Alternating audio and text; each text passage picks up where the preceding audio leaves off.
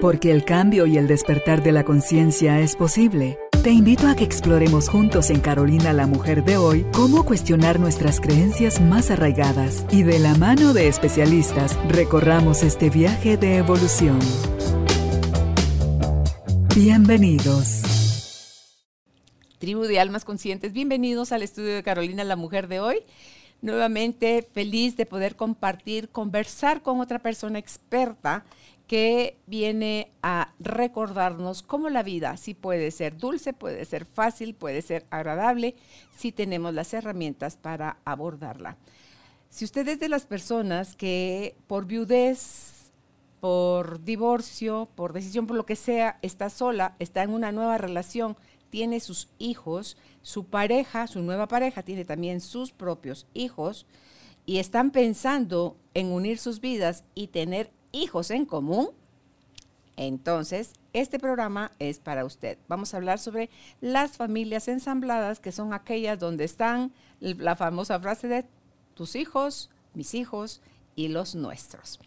Bienvenidos, bienvenidas empezamos. Ah, no, pero no les dije, es Claudia Cuyún, es la licenciada Claudia Cuyún, ella es psicóloga clínica, terapeuta familiar, es colaboradora de medios informativos, es magister en counseling y salud mental, es psicoterapeuta y además conferencista. Ahora sí, empezamos. Claudia, bienvenida al estudio, qué alegre que estés aquí ahora con nosotros, ya que te tuvimos en la radio, que estés ahora con nosotros en el estudio. Qué linda, Carolina. Muchísimas gracias. Yo estoy muy contenta por la invitación. Me encantan los reencuentros y me encantan los nuevos comienzos. Muchas gracias. Así que ella quiere que tengamos la entrevista en italiano, porque ella lo habla. Me piacerebbe. Sí, yo no lo hablo, pero me estaba hablando fuera del micrófono, me estaba hablando, le digo, yo así, wow, qué chileno, entiendo todo lo que está diciendo. Pero es por la facilidad, la dulzura y lo despacio con lo que se está dirigiendo a uno, o se me encienden todos mis sentidos, yo no sé, para poder captar todo lo que Claudia ha dicho. Así que este tema, em, tú no lo viviste, tú ¿Tú, viviste, no viviste ese de los tuyos, eh, míos y los nuestros? Bueno, vamos a empezar desde antes porque para llegar a esto, tú bien lo decías, Carolina, hay que pasar una... No, pero solo quiero saber si tú no viviste esta experiencia en tu ah, vida personal. sí. ¿Sí lo viviste? Sí. Ah, nada más. Ok, ahora ya empecemos por donde tú deseas Solo quería saber si sí o si no. Sí, sí, sí. Entonces, eh, hay que haber pasado o haber transitado por un divorcio, por la viudez o por eh, la maternidad o paternidad en soledad, ¿verdad? Entonces, eh, la pregunta, si yo lo viví, sí, he vivido la experiencia del divorcio, del nuevo casamiento, y de esa cuenta me interesé muchísimo en estudiar eh, sobre todo el divorcio, pero como parte de la familia posmoderna, así, así le llaman, pues lógicamente la persona vuelve a encontrar una pareja. Eh, los 50, el 50% de matrimonios a nivel mundial terminan en divorcio, en una edad entre 38 y, y 40 años, y entonces están muy jóvenes. ¿Qué es lo que viene después? Pues en algún momento haber sanado el duelo y volver a encontrar a alguien con quien compartir la vida, si así se desea. Entonces, de esa cuenta, eh, hice un máster en, en esto de las familias ensambladas y escribí una tesis y actualmente estoy escribiendo mi libro sobre este tema. Ok. ¿Y cómo te fue a ti? ¿Qué se vive después de la, es que es desde la desilusión obviamente, pero ahí no nos vamos a detener mucho, o la tristeza que te puede producir el, la ruptura, o que termine una relación, ya sea por viudez o por, o por, ¿cómo se llama? O por divorcio. Y hay gente que sí me llama la atención, como hay gente que se queda atorada, se cierra, se niega a nunca más abrirse al amor, a no, porque les dolió tanto cuando quieren volver a vivir eso, pero yo creo que si nos cerramos para protegernos del dolor, nos cerramos también para las dulzuras del amor. Wow, qué lindo. ¿Verdad? Claro, claro. Lo que sucede es que mm, es muy importante sanar el duelo de, una ruptura para poder iniciar otra relación, para que tú tengas éxito. Ese sería el, primer paso. Eh, por eso hice una, eh, un retroceso al divorcio, digamos, porque es lo primero. Si la persona ha sanado esa etapa que lleva entre dos a cinco años eh, estadísticamente, ¿verdad? Pero cada caso es diferente. si tú sanas el duelo, pues quizás entonces haya una apertura a, otra etapa en la vida.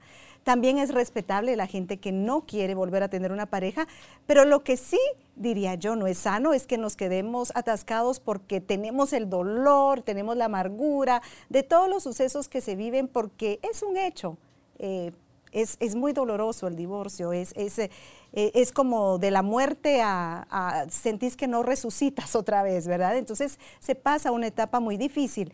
Entonces, habiéndolo ya sanado, eh, hay más probabilidad de, un éxito, pero que tú me preguntabas qué son las cosas, los desafíos que se viven o que viven las personas, son varios.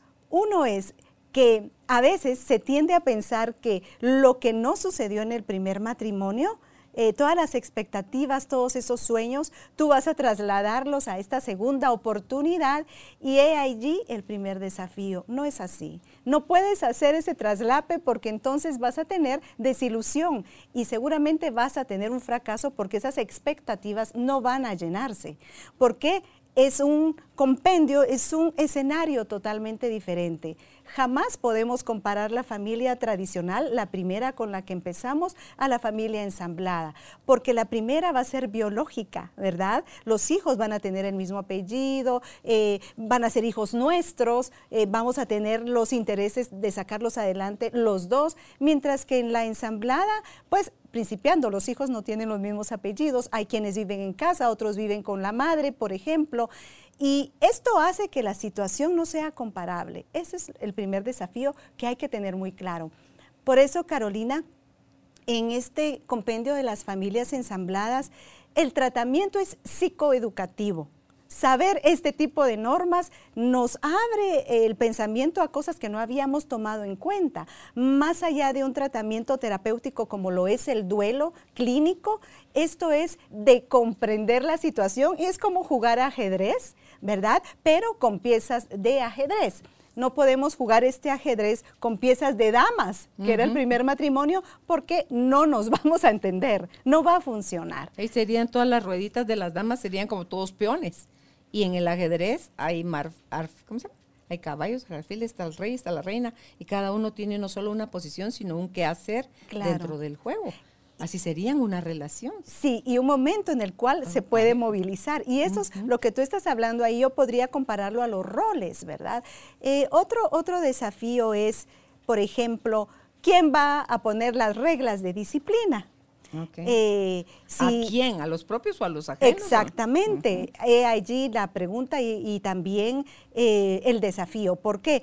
Porque eh, la persona que llega a integrarse a esta nueva familia, eh, la pareja del padre o la madre, no es biológico de los hijos, ¿sí? No tiene ese vínculo parentofilial con, con el hijo, por tanto, no puede llegar a, a regular, a poner reglas, a mandar, en otras palabras, en ese hogar siempre al principio las reglas tienen que venir del padre biológico. Y lo que sí puede hacer la persona que llega a integrarse es conversar con su pareja y poner juntos las reglas, ver qué es lo que mejor les funciona en ese hogar, pero ser trasladado por el padre biológico la regla per se.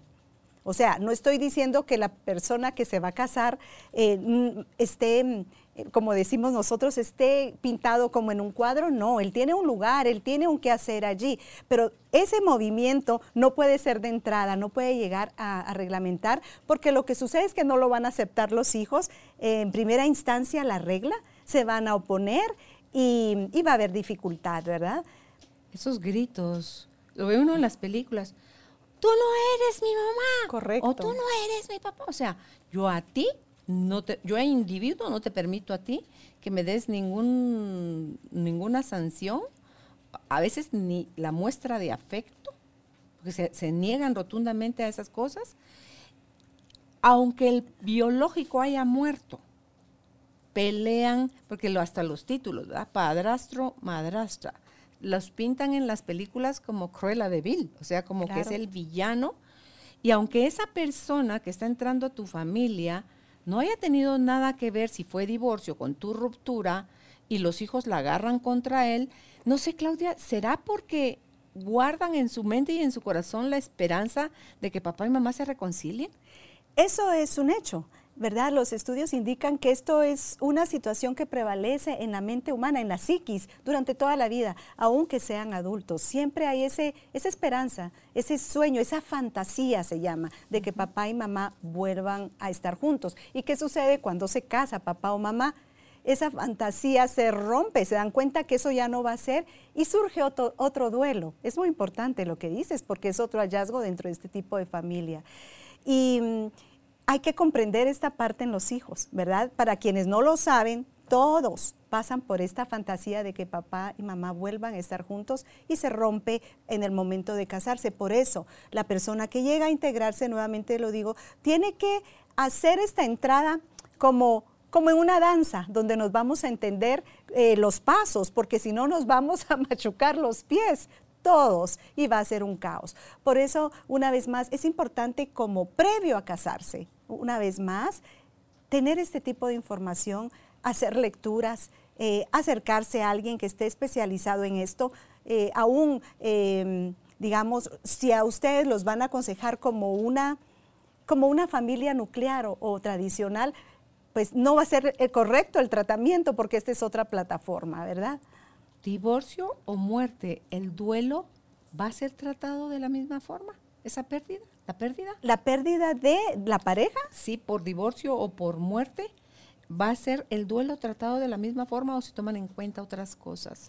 Bueno, el eh, tema del divorcio eh, es, diferente, ¿verdad? Allí el duelo es un duelo clínico, profundo, eh, incluso a veces patológico, porque caes en depresiones de más altos niveles, donde a veces incluso se necesitan fármacos, gente que ya no tiene deseos de vivir, que no, que no ve más allá de esta etapa de la vida, y se toma en cuenta diferentes aspectos. Eh, el duelo también es multifactorial y tiene que ver con tus redes de apoyo, las creencias espirituales que la persona tenga, si tiene familia cerca, si tiene un quehacer profesional, una labor, si tiene... Eh, la forma en que terminó la relación, si es que... Totalmente. La forma en que terminó la relación es muy importante. Por ejemplo, está el compendio de la prevención del divorcio destructivo. Si el divorcio ha sido destructivo, el duelo va a ser más complicado. Si el divorcio ha sido, porque los hay también, menos mal en este tiempo, ha sido viable, ¿verdad? Entonces es más fácil porque los padres incluso o la pareja pueden continuar con la con parentalidad la crianza en conjunto de los hijos. Y te cuento que hay algunos padres que aunque los hijos ya tengan 30 años no son capaces de hablar porque el divorcio fue tan destructivo que una de las dos partes no superó el duelo y, no, no lo puede hacer, no es viable. ¿Cómo le hace el, la parte que sí puede para no dañar? Porque eso es triste cuando la separación fue fuerte y se habla mal del biológico, del papá biológico, porque o no pasa pensión alimenticia, o no ve a los hijos, o, o sea, es como que se desatiende de ellos. Y entonces como que, no sé si se existirá en la mente de alguien así, es, yo tengo derecho a rehacer mi vida, a enamorarme, a que alguien me quiera como yo quiero, en el nivel que yo quiero, sin tomar en cuenta las necesidades de mis hijos, los sentimientos de mis hijos, y primero me pongo yo a mí y cuánto eso va a afectar la inclusión de esta nueva pareja en la vida de, mis hijos. Sí, allí vemos dos puntos. El primero, cuando se habla negativamente del biológico en otros lados o en otras casas o en la casa del otro padre. En primer lugar, este es un no para siempre, ¿verdad? Porque esto no debe de hacerse. ¿Por qué? Parte del duelo es aceptar que los adultos son los dos que se casaron primero y que esos problemas y las desavenencias que aún quedan son de ellos dos. Y los niños o los hijos vienen en un, en un lugar abajo de los padres, como que si tuviéramos una sombrilla aquí, estos son los padres, los hijos están abajo de la sombrilla. Los niños no tienen la madurez, ni aún los adultos, de entender, y les hacemos un problema que se llama conflicto de lealtades, porque los hijos pueden estar escuchando en la casa del padre que hablan mal de la madre biológica, pero esos, aunque esos hijos, aunque sean niños, siguen queriendo a su mamá, siguen guardándole lealtad, la siguen necesitando y porque son niños no van a defenderla, pero en su psiquis, en su alma, en su corazón, se van albergando fíjense, diferente a lo que hubiéramos pensado, sentimientos contrarios a las personas que hablan mal de su madre y viceversa, si es del padre. ¿Qué es el mejor eh, recomendación aquí? Seamos adultos y tratemos nuestros dolores nosotros responsablemente y hagámonos cargo de nuestros hijos que no tienen nada que ver en el conflicto. Eh, si se hace esto, eh, el hijo va a tener el dolor de la separación, pero va a tener mejor prestigio para el hijo los padres que se respetaron, mientras que pierden prestigio cuando hablan mal. Esa es una gran equivocación que hacen los papás. Y no solo los papás, Carolina, también lo hacen las abuelas, también lo hacen las tías. Y luego, perdónenme, pero se vuelven las tías a que los hijos no pueden ver ni en pintura porque hablaron mal de la madre. Sí sé de esta chica que en la, su casa, sus abuelos maternos hablaban mal del, del papá hasta y aguantó por años eso, hasta que ya siendo más grande les dijo, les voy a pedir un favor, reunidos en familia. Les voy a pedir un favor. Si yo estoy presente, les pido no hablen mal de, mi papá. Claro. Porque él no está aquí para contradecir o justificarse o, o que es defenderse o algo. Entonces, y además eso, si no lo quieren hacer por él, háganlo por mí, porque eso a mí me lastima. Ahí acabaron todas las chuquiti, chuquiti, chuquiti, porque hacemos muchas cosas, Claudia, Claudia, de lo que no somos siquiera conscientes. Ya se vuelve hasta como un deporte. Claro. Hablar mal del ex, claro, Claro, claro, Y, y nos olvidamos además que de ese ex, un día fuimos amigos, un día nos enamoramos, un día nos amamos ¿por qué destruir ahora eso, verdad? O sea, la pregunta es para la persona que lo hace. ¿Qué hay en tu corazón todavía? ¿Qué no has sanado? ¿Por qué tienes necesidad de destruir? No solo a la persona, estás destruyendo a tus hijos cada vez que hablas mal del padre o madre biológica. Y esto, tarde o temprano, va en contra tuya, no va a favor. Porque el ejemplo que tú pones es excelente y es lo que sucede. Cuando son adultos ya hablan esos niños que porque los niños son población vulnerable, no tienen voz. Pero al ser adultos, y más si han ido a terapia y se han eh, evaluado y se han empoderado, llega el momento en que habla porque son personas eh, adultas, ya tienen esa fuerza. Entonces, no se equivoquen pensando que es a su favor, es en contra, pero sobre todo en contra del corazón de sus hijos. Y traigo, traigo el tema colación, Claudia, porque dice, dirá alguien, ¿y qué tiene esto que ver con las familias ensambladas? Tiene que ver todo. Todo. Porque si eso es mi aporte a la nueva relación, pregúntome yo, alguien que está viviendo así su ex familia política, ¿cómo cree de dónde va a sacar los buenos ojos para ver a la nueva familia política? Y a la nueva pareja de otra forma. Y, eso que tú dijiste hace un rato, el quien va, no, mm, mm, mm, creer que lo que sucedió en la primera relación te lo va a dar la siguiente relación. Y es mentira. Tus sueños truncados de esa relación, ahí acabaron con esa relación. ¿Qué sueños vas a construir con esta nueva pareja? ¿Qué nuevos acuerdos van a hacer?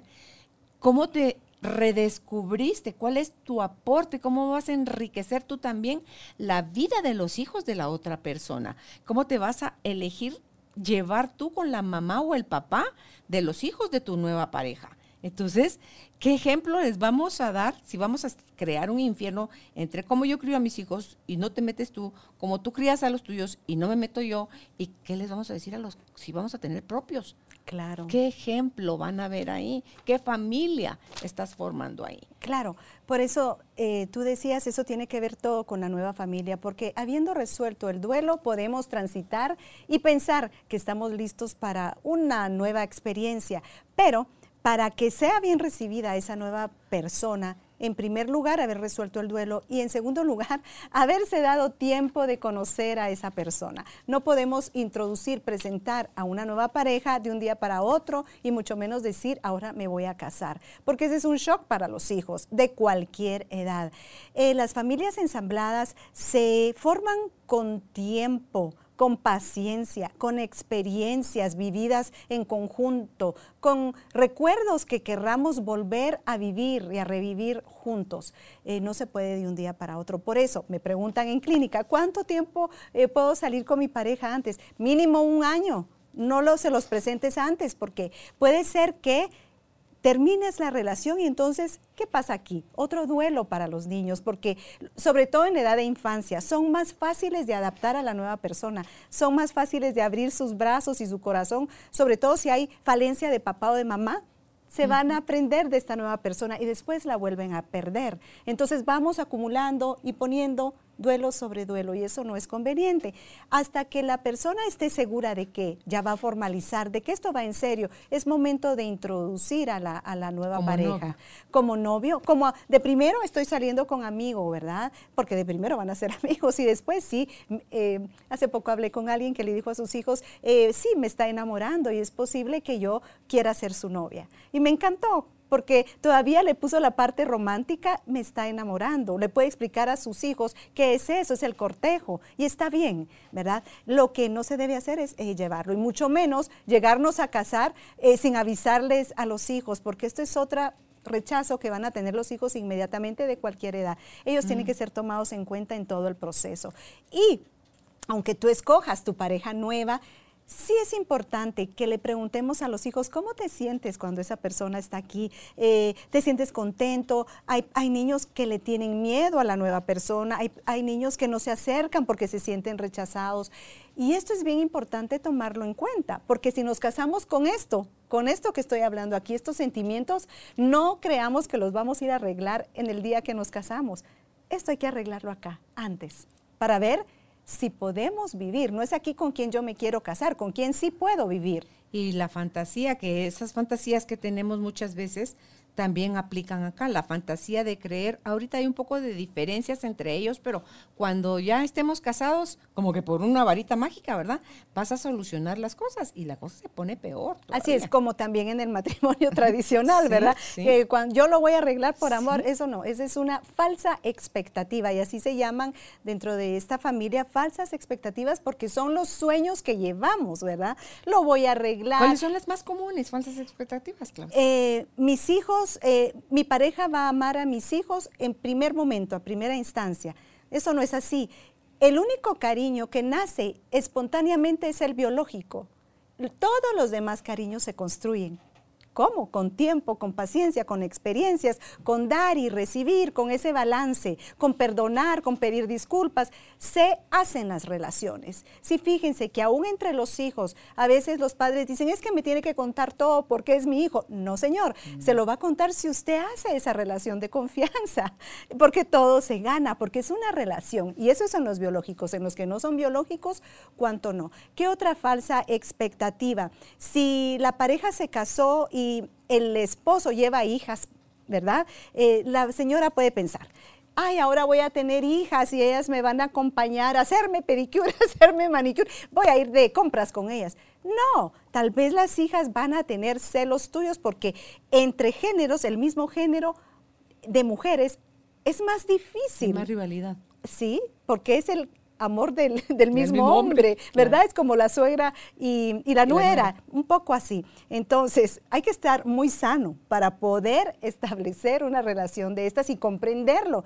que a veces el rechazo no es... Eh, no es por ti propiamente, la nueva pareja, sino porque es lo que representa papá, es el miedo que tengo a perder su atención, su amor, la deslealtad que puede sentir una niña de querer a una nueva pareja y sentirse desleal con la mamá, por ejemplo. Son varias cosas. Entonces, este es otro de los, de los sueños. Otra es, vamos a hacer una familia todos juntos como la primera vez. No es, no es así. ¿Por qué? Porque no es la primera vez y porque él o ella no es la madre o padre de tus hijos. Entonces no es igual. En psicología decimos una frase que es un poco dura, pero es cierta. Es lo que es, no es lo que yo quisiera. Esta es la verdad y con esto yo puedo trabajar y construir algo. Esta sería otra. Em, eh, no sé, ahorita se me vienen esas, pero otra que quisiera decir es que por lo que tú decías de los cuentos que han planteado a las madrastras como brujas, y entonces la tendencia es a que cuando nos rechazan, eh, por protegernos nos quitamos también, nos hacemos para atrás. Y eso es todo lo que necesitamos, irnos o quitarnos para que nos vean de verdad como madrastras malas o brujas. Lo que tenemos que tener es paciencia. Pero has visto que la persona, hablando de los hijos de cualquiera de los dos lados, puede importarse si está tu papá, digamos que soy hija y es mi papá el que se está casando con otra señora que tiene. Entonces, si mi papá está enfrente, me porto nítida. Si mi papá no está, me porto horrible. Entonces, ¿qué hace en ese caso la mujer? ¿Lo, ¿Lo resuelve ella directamente? o se lo dice a la pareja? Sí, esto es buenísimo lo que has preguntado, porque se da de las dos maneras. Cuando son pequeños eh, sucede esto. Eh, para que no los regañen, portan bien, los niños son divinos. Y atrás hacen sus trampitas, ¿verdad? Dejan ahí la salchicha para que te resbales. O, o Sí, o malcriadesas. Entonces, la corrección, la disciplina, tiene que venir del padre biológico una vez más. Entonces, esperas y hablas con tu pareja y tu pareja pone orden. ¿Y cómo te das tú a respetar? Con el tiempo. Esto es bien importante. Fíjate, la posición del padre biológico, ¿cuál es? Eh, aquí no hay puertas, pero estoy viendo este, este módulo que está aquí enfrente. Es una bisagra. ¿Qué hace una bisagra? Abrir y cerrar la puerta. La posición del papá es biológico o mamá, es ser la bisagra que abre para que su nueva pareja pueda entrar a relacionarse con los hijos, a tener un poco de prestigio, a caer bien, a compartir y poco a poco se va ganando ese espacio en el que tú ya puedes decirle, mire mi amor, eh, a mí me molesta esto, no me lo haga, mejor hagamos tal cosa, pero no es de principio. Te das a respetar el primer tiempo, digamos el primer año, a través de la intervención del biológico. No puede ser tú porque entonces redoblas el hecho de que el niño se sienta rechazado, no querido y que recree en su mente eh, es la madrastra mala o es el padrastro malo, ¿verdad? Es así. En las películas te lo plantean como que se va al internado, mandan a la chica o el chica los mandan al internado como para... Es que acabo de ver no hace mucho otra vez la película de Julia, Julia Andrews, em, la novicia, The Sound of Music, no sé cómo que la, la, novicia rebelde, la, ella. Em, ¿Cómo tú finges? Así como que sí, me gustan tus hijos, sí me caen bien, eh, claro que sí, son tuyos y los voy a creer porque son tuyos. Pero ella hablaba con el familiar y decía, ya, en cuanto nos casemos, estos se van todos al internado, porque yo no me voy a... Siete muchachitos, o sea, yo no me voy a quedar cuidando a estos muchachitos, pues entonces, ¿cómo manejas cómo poder conseguir la verdad o ser tú realmente honesta y no, porque eso los niños te lo van a sentir, tu falso amor. Claro. Y la madrastra o el padrastro también a sentir el falso amor de los chicos. Sí. Eh, el adulto que siente que los hijos no lo aceptan a primera instancia, tengan paciencia, eso es normal porque lo sienten a ustedes como un intruso y un invasor. ¿Verdad? ¿De qué? De su espacio, por ejemplo, físico, porque llegó a casa, eh, del amor de la madre o el padre, es un invasor. Y en la psiquis de ellos tienen miedo porque ya perdieron una vez, digamos, ya se fue papá o mamá de casa y ahora eh, tenían a mamá solo para sí. Eh, qué difícil compartir. Entonces, es más, es más, digamos, justo pedirle a un adulto o más comprensible pedirle que tenga paciencia y que espere hacer esa relación, que a él le toca elaborar esa relación, construirla, para que se vayan generando esos espacios. Ahora, em, tú decías, ¿cómo siente un niño el rechazo? El niño es puro, el niño quiere a quien lo quiere. Esta es una regla científica y es una regla probada para todos aquellos que hemos trabajado con niños, sabemos, el niño quiere a quien lo quiere y siente el rechazo. Por eso, cuando un niño no se quiere acercar, es su intuición, él sabe por qué y eso hay que respetarlo. Y desde que son chiquitos. Claro. Que tienen ya seis meses y ya están paraditos y o te ponen el codito, te ponen la manita, voltean la cara. O te dicen no, porque cuando ya aprenden a decir que no, tú no. Y, y, entonces hay que respetar eso porque es su intuición y es la verdad. Con el nene o la nena no hay pierde, ¿verdad? Entonces ahí nos está, ya nos está dando una información que hay que trabajar en esa relación. Hay gente muy honesta, Carolina, que ha ha salido, ha tenido novios con divorciados y que al final dicen yo no puedo, no puedo amar a los hijos de esta persona y, esto es muy honesto de, sus, de, ellas y se, separan. ¿Por qué? Porque no pueden, ellas no tienen o ellos esa capacidad de, de integrarlos todos, de aceptarlos. Esto sería el desafío de la aceptación, ¿verdad? De aceptarlos a todos e integrarlos en familia. Entonces ahí una decisión de separación, pero ojalá fuera antes de casarnos, ¿verdad? Esa sería otra cosa. Algo más que me quedó en el tintero es... Eh, estábamos hablando de los niños, pero me quiero pasar a los adultos, a los adolescentes y adultos.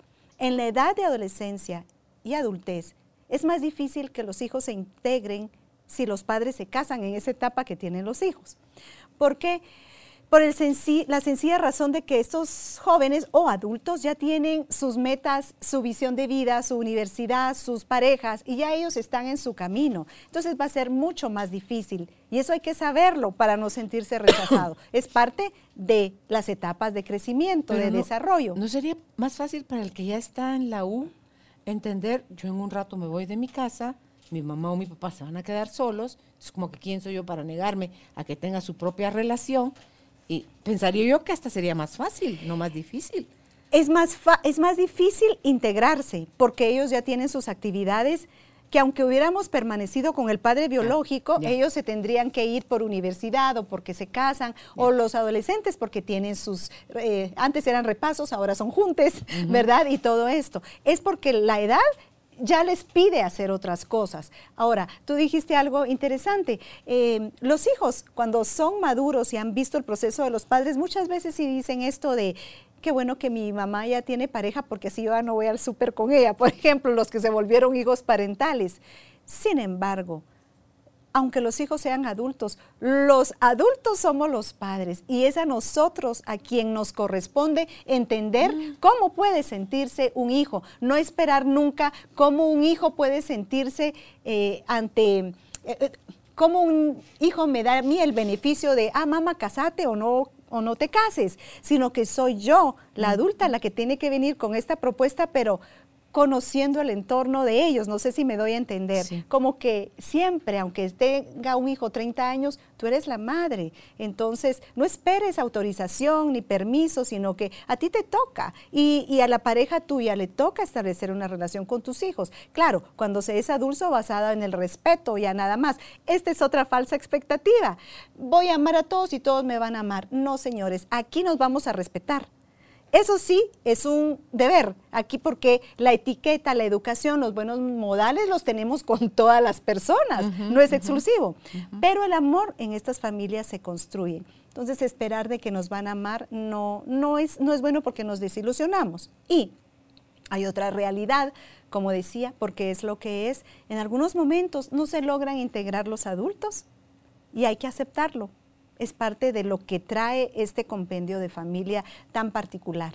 ¿Puedes hablar, por favor, ampliar sobre los hijos parentales? Ah, ese tema es precioso porque es, eh, muy educativo. ¿Qué tal si ese es tu aporte al matrimonio, al nuevo matrimonio? Imagínate, el hijo parental, el hijo parental es aquel que toma la función o el rol de padre o madre de la pareja, de la madre o padre que se quedó solo, ya sea por viudez o por divorcio o porque era mamá o papá soltero. Este hijo generalmente es el mayor, pero puede ser alguno viene a hacer ese rol. Entonces, a este hijo le decimos, ay, como tú eres el hombrecito de la casa, tú vas a cerrar la puerta y el garage ahora que estamos solos. Eh, o si es hija, ay, ahora tú vas a ser quien le haga la comida a papá porque mami murió entonces la hija es la que cocina y le sirve. Esos son roles parentales. Y entonces, ¿qué pasa aquí? Hacemos crecer a nuestros hijos con responsabilidades que no les tocaban antes de tiempo. Los cargamos energéticamente de, de, una responsabilidad cuando ellos están ahorita para disfrutar su niñez o adolescencia.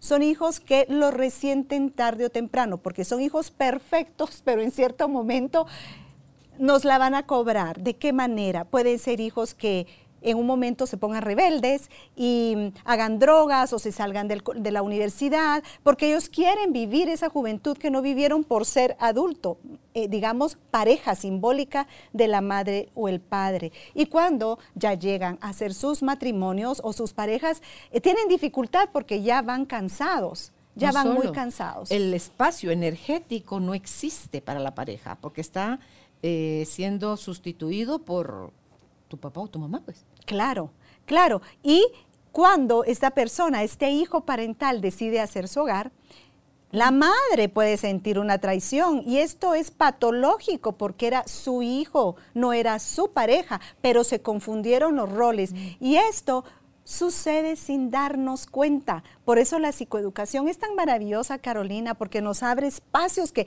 a veces las cosas suceden no porque a ese hijo le dijimos, eh, tú vas a ser el hombrecito que cierra la puerta, de verdad que no lo hace la gente de mala intención, sino porque le da ese lugar. Son movimientos que se van dando. Es como el cuerpo humano, cuando a uno lo operan de algo, se compensa o se va rellenando de otra manera. Así es en la familia.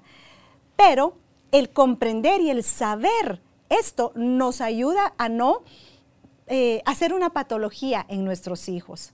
Mm. Los hijos son sencillamente hijos y los padres padres. No hay que confundir los roles. Y llegan cansados al matrimonio. ¿Y qué pasa, Carolina? Se casan y a veces tienen eh, lealtad dividida porque sienten que le fallan a la madre por irse con otra mujer, que es su esposa, que es lo que les toca.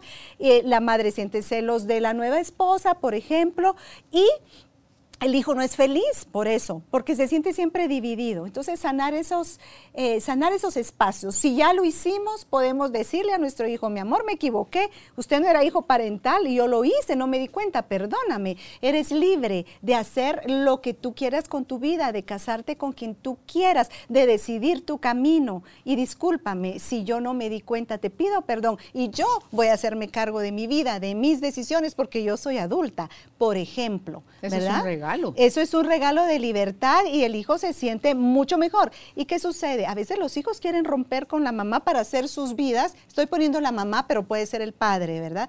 Em, quieren romper con esa relación con la madre o el padre cuando se casan porque ya están cansados de esa responsabilidad y porque sobre todo si van a terapia, se dan cuenta que no les tocaba y tienen que hacer un proceso para reconciliar esa parte y volver a los padres. Qué bueno que dejaste que pudiera ampliar esto porque es fundamental. y es que fíjate que no necesariamente viene de que terminó una relación anterior, a lo mejor porque otra de las formas que tú mencionaste es el ser papá o mamá en soltería. Claro. O sea, quedar, si es mujer, quedó embarazada, nunca decidió o no le pidieron matrimonio y cría a su hijo ella sola o a su hija ella sola. Decía Joan Garriga que él es un español que vino a Guatemala hace unos años a dar unos talleres sobre constelaciones familiares y dijo, me llama poderosamente la atención cómo Guatemala, como Colombia, tienen mucho esos roles eh, de, hijo parental. Mucha hija ocupando un lugar que no le corresponde siendo pareja de papá o el hijo siendo pareja de mamá. Entonces, es, no es nada más porque tu papá murió, es porque tu papá nunca estuvo. Es porque las que están teniendo hijos con la idea de no quedarse solas, de no estar solas. Wow. ¿Te das cuenta la carga que le pones a ese niño durante su crianza? Y si en algún momento tú cambias de opinión, quieres hacer tu vida, tener una pareja, encuentras el amor, pero ¿qué va a pasar con este muchachito que, que es mi aporte? Pues, o sea, con qué carga, con qué creencias, con qué relación conmigo ese niño, cómo él va a interferir en mi nueva relación. Claro. Si eso no se habla, con eso que tú dijiste ahorita, ese regalo de libertad, de hablarles, reconocer tu error, decir, wow. Sí, y sobre todo que eh, vamos a confiar en que los papás en la mayoría de los casos queremos hacer las cosas bien para nuestros hijos, pero como no somos perfectos nos equivocamos. Ahora, aquel que tiene el hijo, eh, porque sea su compañía, eh, pues eh, ya estamos hablando de otro compendio distinto, ¿verdad? Que habría que trabajar de manera diferente, esa carga impuesta. Y a mí se me ocurre con esto que estás diciendo, aquellos papás o mamás que tienen los hijos y les prometen, yo nunca me voy a casar, yo me voy a dedicar a ti, o ay no, yo a un hombre ni lo veo, ¿verdad? Esas mamás eh, santas, ¿verdad? O esos papás que quieren ser tan impecables, ay no, yo otra mujer no. Y de repente la vida les pone a alguien y se enamoran y y se la presentan a los hijos y todo, no eh, se dan cuenta, no que no. Entonces es una mentira para el hijo, es una desilusión. Lo mejor en estos casos es ser un, ser humano normal, ser madre, ser mujer, ser, eh, eh, digamos, profesional, ser deportista, ser todos los roles y que tu hijo te conozca en todos los roles de la vida porque no se deja de ser mujer porque te divorciaste, enviudaste o, o, eres mamá sola, ¿verdad? Eh, o papá solo. Seguimos siendo personas integrales y como tú decías, con esa, eh, eso de eh, nos negamos el derecho a, sentir las dulzuras del amor, eh, impuestas muchas veces. ¿Impuestas por qué? Que sería otro capítulo, ¿verdad? Impuesta por lo que dice la iglesia, impuesta por lo que dice, con todo respeto,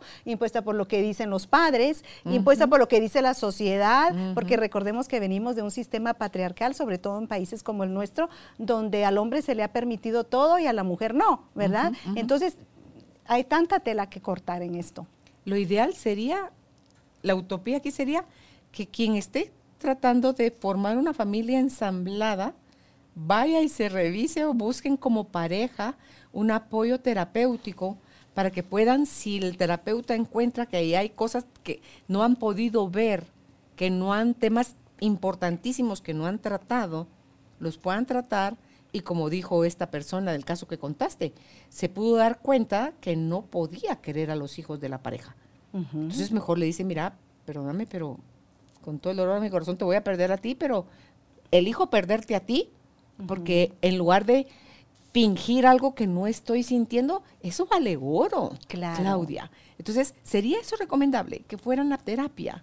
Sí, fíjense que todas las personas que van a terapia, previo a casarse, sea en una primera vez o en una segunda nupcia, que sería el compendio de la familia ensamblada, cuando van a terapia tienen mejor pronóstico, por supuesto, porque tienen la oportunidad de verse como en una radiografía. Y como esto tiene un protocolo, se va revisando cada área. Por ejemplo, eh, ¿cómo vamos a gastar el dinero? quién va a pagar las cosas de quién, ¿verdad? Yo pago lo de mis hijos.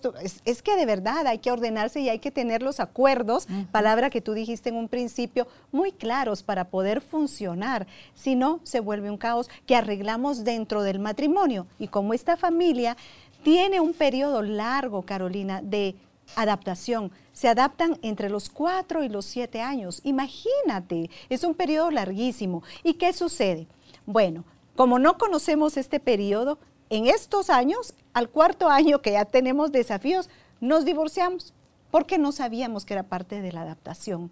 Mientras, mientras que si tú vas y te lo ha dicho el terapeuta, te va a decir, sí, está en un periodo de adaptación, arreglemos por aquí eh, y hagamos metas y demás. Ya no se ve tanto como problema, sino como que un desafío. Es parte de los desafíos. Fíjate que en la tesis que yo escribí, eh, cuando me gradué, los desafíos más comunes de mujeres guatemaltecas eran la aceptación, la integración. ¿La aceptación de quién? Eh, la aceptación de mis hijos a, ti y a tu familia. ¿Verdad? y ah, a la nueva familia. sí, porque acuérdense que son muchos más vínculos, ¿verdad? ¿verdad? Entonces, la aceptación, la integración, la economía, Tenían también el otro, el otro desafío era la inestabilidad, tenían miedo de volver a fracasar, la falta de información. ¿Qué dicen los estudios? Tú dijiste que el 50% de los matrimonios acababan en divorcio. Y los segundos, 60, 68%. Entonces, Imagínense. Y cuando nos casamos una tercera, más porcentaje todavía y así. Entonces, sí, bien vale la pena pedir ayuda, hacer algún programa de familias ensambladas y conocer estos hallazgos, porque son los que nos van a detener a divorciarnos y, como decimos, tirar la toalla antes de tiempo, ¿verdad? o desanimarnos, sino que saber que si esto, dicen los estudios clínicos del mundo, pues entonces yo no voy a ser la excepción, estoy dentro de esto. Entonces, hagamos un poco más de esfuerzo, trabajemos y hagamos viable esta nueva oportunidad que nos dimos, ¿verdad? Y otra, otro de los hallazgos que salía en la tesis era que las personas eh, buscaban tener la figura parental eh, para sus hijos dentro de la casa, ¿verdad? No querían que tuviera solo la influencia materna la crianza de los hijos, sino que la figura parental también. Era otro de los beneficios de los hallazgos que salió. Y eso es muy interesante porque los hijos, si bien el que va a llegar, que es el padrastro o madrastra, no es el biológico, de alguna manera modela el ser mujer, el ser hombre, eh, cómo se comporta en la sociedad y demás. Va a ser un aporte a la vida y esto era algo importante. Quiero decir algo más. ¿Qué puede ser un padrastro o una madrastra para un hijo de mi pareja? Nunca va a ser mamá o papá. Nunca. Eso quitémoslo de la cabeza. ¿Qué puede ser? Puede ser un amigo, puede ser un aliado, puede ser un compañero, nada más. Con el tiempo podrá haber el amor, o incluso hay hijos que se ha visto que hasta le piden posteriormente a, una, a un hijo de mamá soltera que eh, les piden que los, les den su apellido, pero eso se construye con el tiempo y es decisión de los hijos, nunca va a ser algo impuesto. ¿Cómo se ve una relación sana donde sí se trabajaron estas cosas, Claudia, donde no se dejó nada al azar? Porque ya la vida te tira bolas altas, bolas bajas, bolas para home run, pero ¿cómo no equivocarte tanto para no caer a una tercera nupcia si el porcentaje todavía es mayor, el 68%? ¿Cómo revisar en mí las fantasías, todas las fantasías que ya mencionaste? Porque no solo me hago daño a mí, afecto a mis hijos. Exactamente. Entonces, eh, ¿cómo no hablar mal de la experiencia del matrimonio? Porque no es que el matrimonio como evento sea malo, es soy yo la que no está suficientemente procesada y no sabe cómo vivir una relación en matrimonio. Claro, ¿sabes qué pasa, Carolina? Que de estos temas no se hablan. ¿Verdad? Yo agradezco cada vez que hay un espacio para hablar de familias ensambladas porque sé lo difícil que es. Eh, trato pacientes así, eh, hablo con gente con hijos y sufre toda la, la gente sufre, ¿verdad? Entonces, porque quieren vivir en familia, o sea, el hecho de que busquen una, nueva relación es porque somos seres sociables y buscamos ese, ese encuadre de estar eh, circulados por cariño, por afectividad, por presencia. O sea, la intención es buena. Vivir en familia es buena, nos da la oportunidad de vivir en familia, pero no hay espacios donde se hablen. Bueno, por ejemplo, en iglesias, ¿para quién son todos los días del cariño? Para las parejas casadas, pero nunca dicen, ¿y qué tal los novios ensamblados? O, el día del padre, pero no hay día del padrastro, no hay día de la madrastra. O sea, no, es, este tema no es un tema validado hasta ahora que ya habemos personas como tú que das espacios, como yo que he estado estudiando y otras personas alrededor del mundo. Ahorita que va a haber un summit en Estados Unidos con diferentes personas y gracias que me invitaron, yo soy una de ellas para hablarles a las latinas que viven en Estados Unidos de los hallazgos. Pero tenemos que abrir espacios. En tanto esto se normalice y a nosotros mismos no nos dé vergüenza decir, me volví a casar son los hijos de mi esposo, porque nos da como que somos de segunda categoría y no lo hablemos con la libertad y la posición que tiene. La familia, esto va a seguir sucediendo y la gente no va a buscar la psicoeducación mientras normalicemos. Y digamos abiertamente, si estamos en una clase y le pedimos a unos niños cuántos de sus papás viven juntos, te aseguro que la mitad están divorciados y no es que un poquito más y el resto están integrados. Entonces, es una realidad, querramos o no. Si vamos a una iglesia y hacemos un sesgo, ¿cuántos forman familias ensambladas? Es más, si nos revisamos nosotros mismos en nuestra historia familiar, nuestro abuelo, nuestra bisabuela, alguien fue familia ensamblada. O sea, esto es una realidad de todas las familias. Entonces, normalicémoslo dejemos de, digamos, de romancear que solo la familia integrada es la que es válida y validemos esta otra y demos espacio y hablemos nosotros mismos desde esta norma. Sí, me volví a casar. Sí, ellos son los hijos de mi esposo, si no quieres decir hijastros, eh, o, son mis hijastros. Eso te iba a decir. Eh, que a esta y otra pregunta más para, para concluir, Claudia.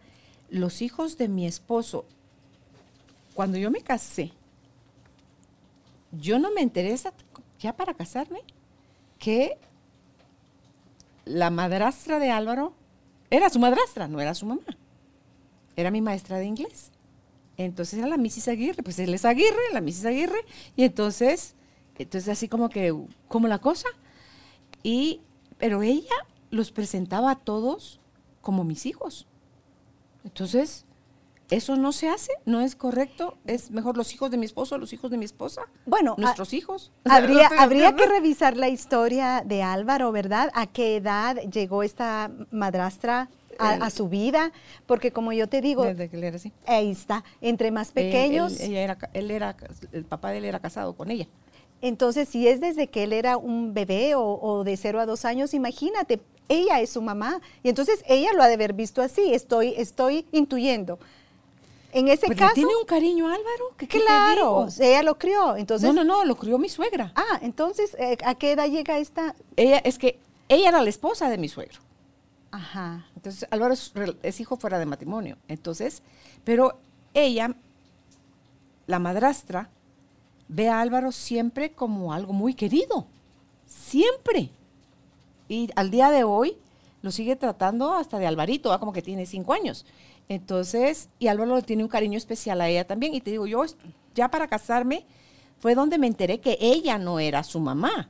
Él tenía su mamá y él crió, él se crió con su mamá. Ya solo esos tres años antes de que nosotros nos casáramos fue que él vivió con su papá. Su papá vivía en Estados Unidos y vino a vivir a Guatemala.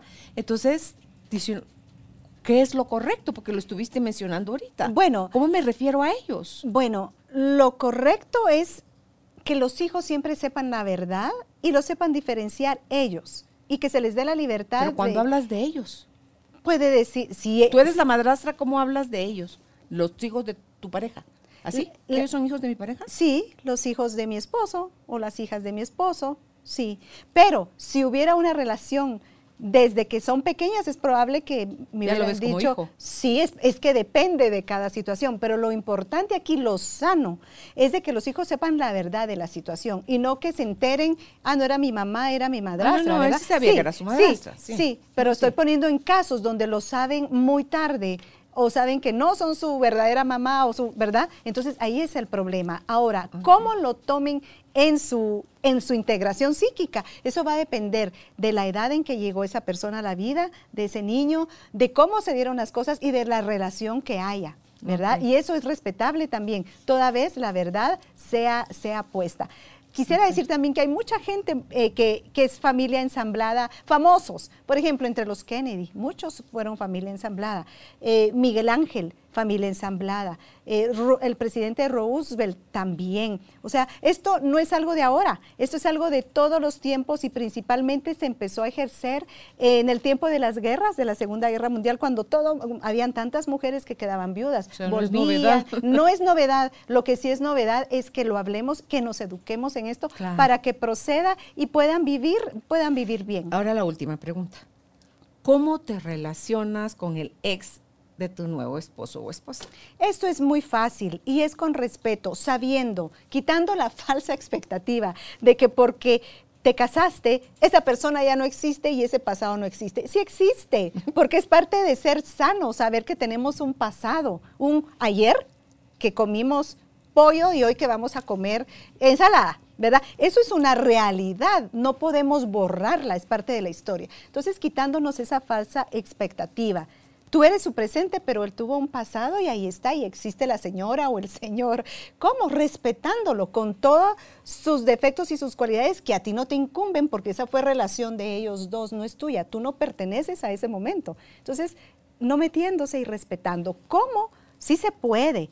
Eh, poniendo las reglas claras, ¿verdad? Porque a veces Carolina la madrastra, por querer hacer bien, hace mal. Por ejemplo, tomando los roles de mamá que no le corresponden. Un ejemplo sencillo, ir a traer las notas de un hijo al colegio cuando está mamá, que sí va a ir. La siente la mamá biológica como una invasión. Entonces, por ejemplo, teniendo cosas así tan sencillas, claras, mientras está la mamá, la mamá le corresponde ir. Los días de la madre en el colegio, va a ir mamá biológica, no madrastra, porque mamá biológica es su mamá y tú saber cuál es tu rol y tu espacio y tu momento es fundamental para que no mezclemos, como decimos, peras con manzanas y que hayan problemas. ¿Sí? Y con respeto, en esta familia es supremacía el respeto.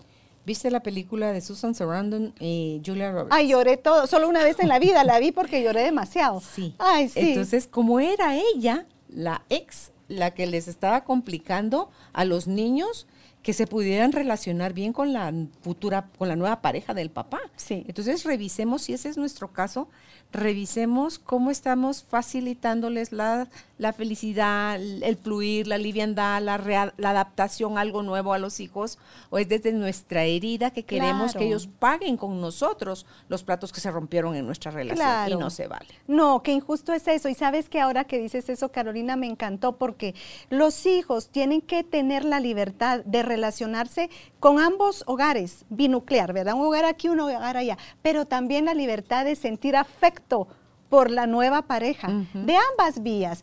Si se lo están, eh, digamos, si están haciendo la relación y no negarles la oportunidad de hablar en la otra casa, hice con, voy a decir, hice con Marita, eh, no sé, un pastel y que la mamá se enoje. No, Marita es parte de la vida de tu hijo ahora y, e hicieron un pastel juntos. Eso es importante saberlo. Solo un corazón sano, un corazón en, en entendimiento muy de tu alma, sano, le da esa libertad por amor a tu hijo. Es un permiso precisamente. Y con ese permiso los hijos van a estar eh, psíquicamente sanos y libres, porque ellos no tienen nada que ver con tus celos y nadie te quita el lugar de mamá o de papá. Ese es tuyo. Ese ya fue dado de, Dios, te lo dieron a ti. Ese nadie te lo quita. Así haya sido que estuviste de acuerdo con la separación o así haya sido que te fueron infiel y la separación llegó de una forma como más abrupta y violenta. Lo tuyo terminó. Dale permiso a tus hijos a querer a su papá tanto como a ti, porque dice que somos nosotras las que les damos permiso a los hijos de querer o no a papá porque el daño que les hacemos por una rabieta, por un algo que nos lastimó, es tremendo el daño que les hacemos a los hijos. Es correcto. Y ellos tienen que tener libertad de, crecer, de amar y de hacer sus vidas, sobre todo de esa libertad del alma, libertad de la psiquis, de sus pensamientos. Y nosotros no alienarlos a ellos, pero para esto los padres son los primeros que deben sanarse. Ok. ¿Dónde pueden ustedes eh, contactar a, Claudia Cuyún si encontraron que, híjole, en todo eso yo no había pensado y estaba pensando y está muy emocionada con su pareja, es mejor que antes de que contraiga nupcias usted resuelva todo este tipo de situaciones, que entre la psicoeducación, como dijo Claudia, que entre con más conocimiento a todos los eventos que se le vienen en juntar dos familias y si están pensando en generar la propia, bueno, son muchas cosas las que hay que tocar ahí. ¿Dónde encuentran ustedes a Claudia? Está en Instagram como Claudia Cuyún, en Facebook como también como Claudia Cuyún. La página web es www.claudiacuyun.com. Gracias, Claudia, por todo esto que veniste a enriquecer en conocimiento a nosotros para cualquier conversación y respeto y mirada hacia los que lo están viviendo, porque cuando uno es ignorante, juzga bonito y ah. sabroso a diestra y siniestra, sin saber a los retos que se están enfrentando estas personas queriéndose fusionar, trayendo cada uno su historia y sus propios hijos. Claro, y sobre todo eh, hay una frase muy linda que dice que la familia ensamblada es la esperanza sobre la experiencia. O sea, con todo lo que estamos compartiendo con Carolina hoy aquí, eh, no queremos desanimarlos, sino exhortarlos a que ustedes hagan una familia ensamblada, si así es el caso, y que se eduquen, se formen y resuelvan todos estos hallazgos que salieron hoy para que puedan ser funcionales y puedan vivir contentos todos, los tuyos, los míos y los nuestros, claro que sí. Gracias, Claudia. Encantada, Carolina. Gracias Hasta a ti. Encuentro. Primero Dios. y a ti que nos escuchaste, nos viste, nos sigues, dale eh, me gusta, comparte, por favor. Este material le puede servir a muchas personas. Eh, dale clic a la campanita, así te podemos avisar de los siguientes temas que como ves todos están enfocados al desarrollo humano, a nuestro crecimiento, a la ampliación de nuestra conciencia. Será hasta un próximo encuentro, que estén bien, un abrazo a su alma. Chao.